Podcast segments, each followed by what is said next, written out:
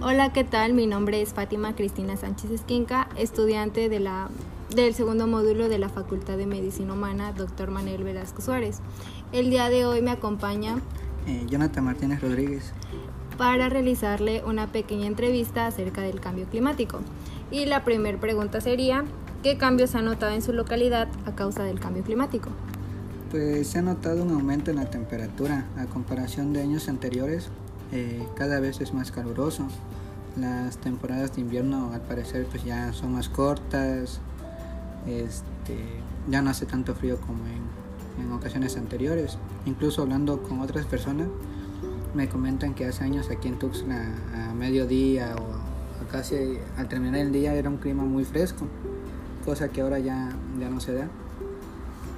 Ok. ¿Cuáles son las principales afecciones que ha observado? Pues he visto mucha mucha tala de árboles. En la ciudad cada vez hay menos árboles. Creo que eso hace que haya más calor. Además, este, la expansión que se ha dado también este, no ayuda con el sistema fluvial que en, que en momentos de lluvia pues ocasionan inundaciones y todo ese tipo de cosas que pues terminan dañando lo que es este, a la población, a la sociedad. Eh, ¿Desde cuándo ha, notado usted estos cambios?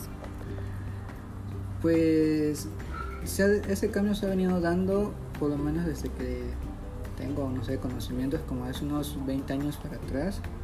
Sí, recuerdo que hace 10 años las temporadas de lluvia eran más, eran más, eran más intensas y ahora este, son menos lluvias, a veces casi no llueve durante todo el año.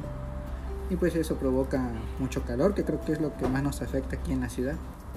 Esas son todas las preguntas. Le agradezco su participación. Eh, espero que esta información les sea de utilidad para comprender eh, las afectaciones que nos provoca el cambio climático.